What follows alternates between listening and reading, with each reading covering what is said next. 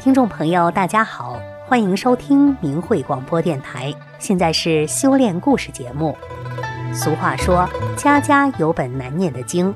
在生活中，每个人都会遇到各种各样的磨难和挫折。那么，修炼法轮大法的弟子们在生活中又是如何跨越艰险的呢？从下面的两则故事中就可见一斑。第一个故事，从两个耳光、一扇门开始的故事。第二个故事，大法在我家展现的神迹。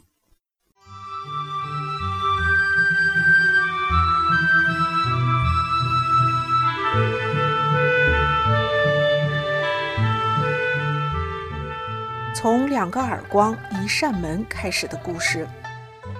我开始修炼大法是从两个耳光、一扇门的故事开始的。那是二零零二年，我们厂有个地痞式的人物。长得就凶神恶煞似的，啥缺德事儿都干，周围的人都躲着他，生怕惹上是非。一次，单位人聊起他，有人说：“别看没人敢惹他，他最怕 Z。”有一回，这地痞看一老师傅不顺眼儿，上去就踹了他一脚，老师傅挨了打没敢吱声。这一幕正好被 Z 看见了，他过去就扇了地痞一个大耳光，大声训斥他。地痞没敢吱声。我见到 Z 跟他提起这事儿，他一笑：“这是我修炼前的事儿。大法要求我们打不还手，骂不还口。我当时修炼就不会这么做了。我再给你讲个事儿：我们单位有个老大姐，平时就挺不讲理的，因为涨工资的事儿不满意，闯进办公室，不由分说就给我了一耳光。后来和他解释清楚，才明白是误会了我，感到非常不好意思，来跟我道歉。”我告诉他，我是法轮大法的修炼人，没事儿。听完这个故事，我感到不管电视怎么说，他修炼的大法是对的。一天，我在 Z 的办公桌上看见一张 A4 纸印的照片儿，我问他照片上的人是谁呀？他说是我们地区第一个被迫害致死的法轮大法弟子。我吓得一怔，心里很为他的处境担心。Z 很感慨地说起法轮功学员们当初在体育馆学法练功的情景。那时候来练功的人很多，只有一个室外厕所，去过的人都知道那个厕所脏得下不去脚。可法轮大法弟子到了那里不嫌脏，墙上、地上的粪迹全部都清理掉了。厕所缺了一扇门，Z 主动把自家阳台的门摘下来安在厕所上。我听了这个故事，内心受到很大触动。原来法轮功就是教人做好人的，这正是我向往的啊！我也想学习学习，就向 Z 要了转法轮带回家。一过关。当我静静地把转法轮看过一遍后，心灵像被洗净了一样，我由衷的感慨：法轮功真好啊！在家里有空我就学法。丈夫警觉了，对我说：“你是在做一件危险的事儿。我们单位有个人学大法。”印资料丢了工作，离了婚，还被单位开除，抓进监狱。你要学，你就是毁了自己，也毁了咱们这个家。你这本书能不能不看了？他和我长谈了一个晚上，我看他那样认真祈求，就答应他不看了。我把书用胶条密封了，放在盒子里。记得当晚还做了一个梦，梦见在写自己的名字的时候。把其中的一个“仙”字竟然写成了危险的“险”，而后生活如常。但是《转法轮》这本书，正如师傅在休斯顿讲法中说的，可能这本书你已经放不下了，终生都放不下了。我心里常常惦记着那本封存的书。终于有一天，我下定决心，这么好的法，我得学啊！我迅速地拆了密封条，翻开《转法轮》，看到的第一句话就是。往往人入了修炼的门，就喜欢练下去，眼泪掉下来了。我深切感受到师傅最懂我，谢谢师傅。当丈夫见我又拿起转法轮，又几次劝说我不让学，但我决心很大，他开始默默的抵抗，不再关心我了，也不管孩子，不做家务。我做完饭他就吃，放下碗他就去网吧。我每晚把家里收拾停当，把孩子哄睡着，就开始抄法。开始心不静，一行写错好几处，一边学一边等着丈夫回来。有时十点多，有时更晚。听到他开门的声音，我才放下笔。时间久了，虽然我在法理的认识上有提高，对丈夫的行为时常反问自己：如果是神仙，他会怎么做？因而忍耐下来。但是对丈夫的怨，终于因为一点小事爆发了。争吵中，丈夫把我修炼的事打电话告诉了公公，公公又告诉了我爸爸。爸爸在电话里火冒三丈，要和我没完。他来到我家，先是劝我放弃，我不表态，而后他开始大声怒骂。见我还是不为所动，非常伤心，扑通就跪到我的面前说：“爸，给你跪下了，爸求你别修炼了。要是丢了工作，没了家，再把你抓进去，你这辈子就完了。”我见爸爸这样，不知怎么是好，也扑通跪到他的面前。但是不论爸爸怎么说，我就是不吱声。爸爸气恨地开始打我，我纹丝不动，这更激怒了他，开始大打出手。丈夫把爸爸拉开了，我转身跑出家门去找一位同修阿姨。丈夫怕出事儿，也跑出来跟着我。都走下楼了，还听见爸爸喊：“等你回来，看我怎么收拾你。”到同修家，我大哭一场，希望他能给我一个好主意。阿姨说让我先服软，这不是我想要的。回家的路上，我和丈夫谁也没说话。我淡淡的想，也许回去又是一顿暴风骤雨，这第一关挺不过去，第二关就更难受了。我说啥也得挺过去，就这一念，也许符合了我当时的那个层次的理。爸爸见我们回来了，像没事儿一样打个招呼就走了。爸爸走后，我发现我的大法书全不见了。打电话问爸爸，他说全给扔垃圾箱了。我不顾一切的去楼区垃圾箱里找，周围也找了个遍都没有。那一夜我是怎么过的啊？第二天一早，我又去附近的收购站去问，还是没有。我就去找爸爸，他在睡觉。我意外地在阳台上看见了我的大法书，那心情呀，真是悲喜交加。庆幸爸爸没有造业，我像生怕宝贝会飞走一样的把书带回家。后来家里，特别是丈夫，为了让我放弃修炼，甚至当着两家父母的面要和我离婚。开始时我说我是大法弟子，不执着钱财，除了孩子啥都给你。他听出我同意离婚，气急败坏。他又一次闹离婚时，我想，大法让我做好人，我又没做错什么事，大法弟子也应该有公民的权利，凭什么受欺负？我就跟他讲，离婚可以，这个家什么都有我的一半，不论电视还是洗衣机这些东西，你想拿走，什么都得锯开，给我留下一半。他一听乐了，一场风波烟消云散。其实我对工作、家庭、对丈夫、孩子都是尽心尽力的，和公婆、小叔、小姑也都相处和睦。孝敬公婆时，每次准备的钱物都比给自己父母的多。修了大法后，尽管他们给了我很多压力，我按照法的要求去做，对他们更好了。家庭的磨难渐渐平息下来。二转变，接着一向勤俭惜财的公婆。竟然给了丈夫八千元钱让他买电脑，说是给孩子学习用，其实是要把丈夫留在家里，不到外面去泡网吧了。我父母为了巩固我的婚姻，不顾弟弟把婚结在家里，主动出钱先给我买房。当时我想，我绝不会为了买房张口向家人借钱。他们张罗这事出于好心，其实也是办不成的，因为我家里只有一万五千块钱。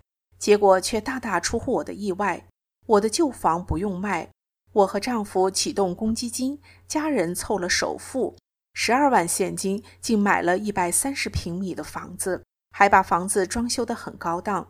啥时候想起这事儿，我都觉得不可思议。我体会到，只要弟子心无执着，正念强，师傅无所不能，一切皆有可能啊！我深深的谢谢师傅。旧房出租养新房。邻居每年只租四五千元钱，租我房子的住户主动问我一年八千五行不？买这套旧房更有意思，别人笑话我的房子老的一推就倒，也就值八九万，还不见得有人买，可就有人出十四万非买不可，卖出去了，这都是修大法的福分啊！住过我房子的人，我也都给他们讲真相三退了。三讲真相。装修房子时是我讲真相劝三退最多最好的时候。我有空就去装潢市场，一边手机发着真相短信，一边借着卖材料询价的时机，一家店挨着一家店的进去讲。有时营业员三五个围过来听，就退了三五个，每次都能拿出一堆三退的名单。等车时讲，坐公交车和邻座讲，出租车上讲，和路边发传单的讲。只要遇到的人有机会，我就讲。来我家的装修工人，我更是不放过劝三退、讲真相的机会。刷墙的、安灯的、送家具的、铺地板的，来我家都给讲三退了。有时丈夫察觉我在讲真相，就大声把我叫出去制止我。外人到咱家了，你还讲什么呢？不许讲。他怕我出危险。我笑笑，你放心吧，我不当着他的面讲，他不在哪个屋，我就在哪个屋讲。有一回雇了四个女工擦玻璃，我丈夫那天全程在家里，就是不走，把我急得够呛。干完活，有个女工说要上厕所，当时家里还没安装门，正好我把丈夫合理的给撵了出去，把他们四个劝退了。修炼十二年，超法十年，对我受益最大。现在师傅所有的著作，我共抄了三遍。过程中使我更加信师信法，去掉了很多执着和党文化的邪恶因素。刚开始时，我写连笔字，一个同修阿姨提醒我应该一笔一画的写才进法。现在我只写端端正正的楷书，抄法时也端身正坐，给师傅敬香前都梳头洗脸，穿戴整齐，从不敢怠慢。几天前我正抄法，师傅在美国中部讲法中说。对于常人东西，我说我没有什么最高兴的。当我听到或者看到学员谈心得体会的时候，我最欣慰。抄到这儿，我眼泪含在眼圈里。我要做让师傅欣慰的事，就第一次写了交流文章。谢谢师傅，谢谢同修。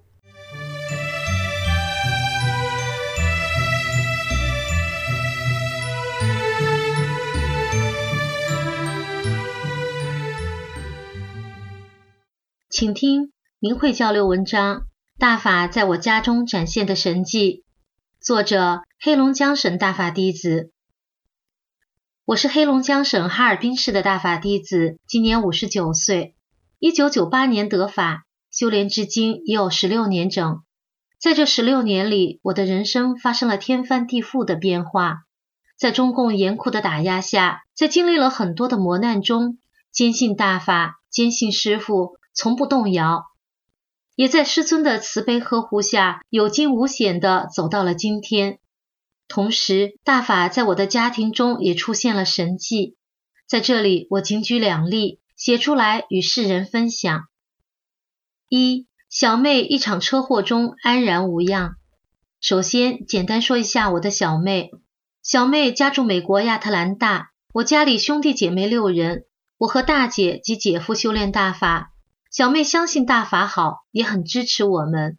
她有时还帮助我们给她的朋友做三退。二零一一年一月，神韵晚会在亚特兰大上演，小妹在她的店里接到广告，就带着妹夫和店里的一个姐妹观看了神韵晚会。看完回来后，给我打电话，非常高兴地说：“晚会太好了，三张用过的票都舍不得扔掉，一直保留至今。”小妹时常还默念法轮大法好，真善人好。同年的六月份，一天，小妹驾驶一辆凌志 LX 四七零，跟朋友出去吃饭，喝了很多酒，在回家的路上出了车祸，连人带车翻到了路侧的下坡里，车整个的报废了。路人报了警，警察很快到了现场，现场围了很多人。警察看了现场说。这种情况没有生还的。这时，小妹从车门里奇迹般的爬了出来，而且最不可思议的是，身上一点伤都没有。现场的人都惊呆了。警察惊讶地说：“哦，你太幸运了。”随后问小妹：“你喝酒了吗？”小妹说：“喝了。”在美国酒驾出事是要坐牢的，可警察连责任都没有追究，开警车把小妹送回了家。第二天，小妹上班找车，妹夫说还找车呢，命差点没了。这时小妹才知道事情是如此的严重，惊了一身汗，看看自己哪儿都没坏，就是肩膀上青了一块，真是后怕。后来给我打电话，我告诉他是师傅把这场生死难给你化解了。从此，小妹更加信师信法了。二，母亲逆境逢生。我母亲梁树云，在她七十七岁那年，也就是二零一二年初，感到身体不适，三月底在哈尔滨肿瘤医院查出是晚期肺癌，而且是零性的，肿瘤有鸡蛋那么大，还不能手术，非常严重。在我们刚刚失去父亲不到半年的时间里，母亲又得了这种不治之症。无疑给我们做儿女的，在感情上真是雪上加霜。怎么办？医生建议我们给母亲穿刺做病历，然后用化疗维持生命。我知道，一个人一旦得了这种病，多则一年，少则三个月，即使化疗，也是在痛苦中活着。对于没修炼的兄弟姐妹们来说，也只能听从医生的意见。可我是修炼的人，我知道。只有大法师父能救母亲的命。如果母亲能走进大法，师傅一定会安排的。于是我求了师傅。第二天下午就要做穿刺了。上午我无意中给我的一个辽宁朋友打电话，闲聊中他说他们那儿有一个医生祖传秘方治肺癌，也很见效。于是我就跟哥姐们商量说，咱们先别去医院了，先用点偏方。然后我引导母亲学法练功，如果母亲有缘，师傅会管。于是家人都同意了，因为我修炼这么多年，无病一身轻，他们在我身上也见证了大法的神奇。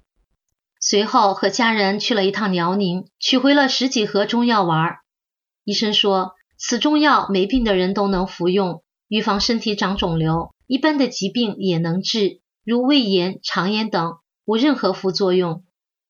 我想，一个健康的人都能服用此药，你说他能治癌吗？就这样，我开始给母亲看师傅的讲法光盘。当看到大概第四讲的时候，师傅给母亲净化身体了，病情就像加重了一样，咳嗽的厉害，吐了好多脏物。快看完的时候，咳嗽减轻了，痰也少了，身上也有劲儿了。就这样反复看了好几遍。有一天刚看完睡着了，醒来后出了一身汗，身体无比轻松，就像什么病都没有一样。从此，母亲天天听师傅讲法磁带，隔一段时间再看师傅广州讲法碟。一天，我带同修去了母亲家，母亲高兴地抱住同修说：“这回我也得法了，师傅管我了，我现在和你们一样了，咱们是一家人了，希望你们经常来。”我现在理解你们了，也支持你们所做的一切。接着又说，以前因不明白真相，说了不敬师、不敬法的话，现在全部作废。因为大姐夫被邪党网判十二年，至今还在监狱；姐姐被劳教两次。看到此景，我激动的落泪了。大家都为母亲高兴。同年八月初，小妹从美国回来了，看到母亲身体这么好。想让母亲跟她去美国，儿女们一商量，母亲也同意了。就这样，小妹在家里待了两个月后，十月十号带母亲去了美国。从发病到出国刚好七个月。去了美国后，到第四个月的时候，有一天，小妹给我打电话说：“妈这几天不太好，浑身没劲儿，咳嗽的厉害，也没有食欲。”我问她听师傅讲法了吗？她说没听。我说那怎么能行？我以前给你的那套讲法磁带，给妈拿出来听一听。她说好吧。又过了半个月，小妹来电话说妈想回家，刚好二姐也去了美国，那就让二姐带妈回家吧。就这样，二姐和母亲在二零一三年二月二十九日回来了。当我看到母亲的时候，我的心真的是一沉。母亲步履蹒跚，走几步就喘得厉害，没有一点力气。家里人很焦虑，问我怎么办。我说没事儿，我来照顾她。随后，我给母亲天天看师傅的广州讲法，闲暇时放音乐普渡济世。就这样，母亲不到半个月就恢复起来了，身体也有劲儿了，也不喘了，人也胖了。家里人非常高兴，都感叹大法的神奇，同时感谢师尊的救命之恩。写到这，我还要告诉大家的是，在我母亲之后得这种病的，我知道的三个人，不到一年都没了，有一个人不到三个月就走了。我母亲从发病到我写这篇文章，二零一四年已经两年多了。二零一四年新年期间，因母亲在我家。全家人都到我家来过年，小妹也从美国回来了。那天我下班回家，刚进屋，我大哥就一把抱住我的肩膀说：“法轮大法好！”还跟我嫂子说：“等有时间咱们也练。”我激动的眼泪差点涌出来，因为大哥虽然三退了，可是一直不理解我做正式大法的事。现在全家人都相信大法，相信师傅。在大年三十那天早晨，我给师尊上好了供果，母亲、哥嫂、小妹还有两个姐姐分别给师傅上了一炷香，然后大家叩拜师尊，给师尊拜年。师尊过年好，师尊辛苦了。现在母亲早晨不到五点就起来跟我练静功，上午跟我们一起学法。一天，他手里拿着五百元钱递给我说。我想要为正式大法做点事儿，我们大家都会心的笑了。三结语：世人啊，如果有一天你走在街上，遇到一个善良的人跟你打招呼，你好，告诉你一件非常重要的事，请你记住法轮大法好，真善人好，就请你千万别拒绝，因为那是你亿万年的等待。生命长河中的期盼，千万别错过了。